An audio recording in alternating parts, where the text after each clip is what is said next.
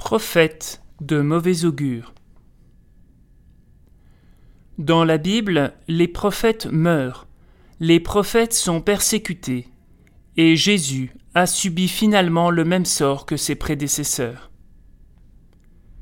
Aurais-je à mon tour le courage d'être un prophète, de porter cette parole de vérité, d'être mis hors d'état de nuire par les puissants de ce monde?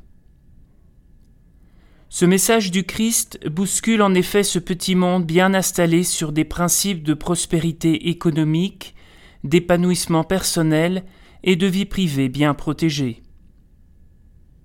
Il est bien difficile de se faire la voix des sans-voix, de ces enfants morts avant d'être nés, de ces pauvres qui dérangent, qui sentent mauvais, qui nous font peur parfois.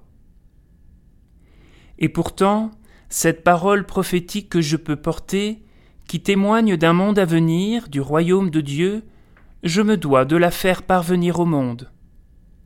Malheur à moi si je n'annonçais pas l'Évangile.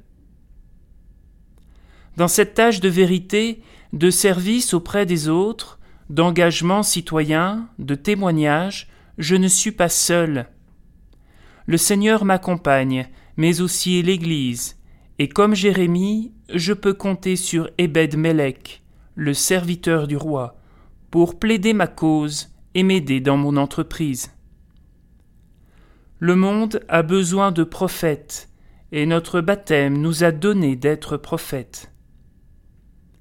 Ici, dans ce Moyen-Orient qui se meurt dans la guerre, il manque de ces prophètes de la paix qui pourront dépasser les haines et les calculs politiques.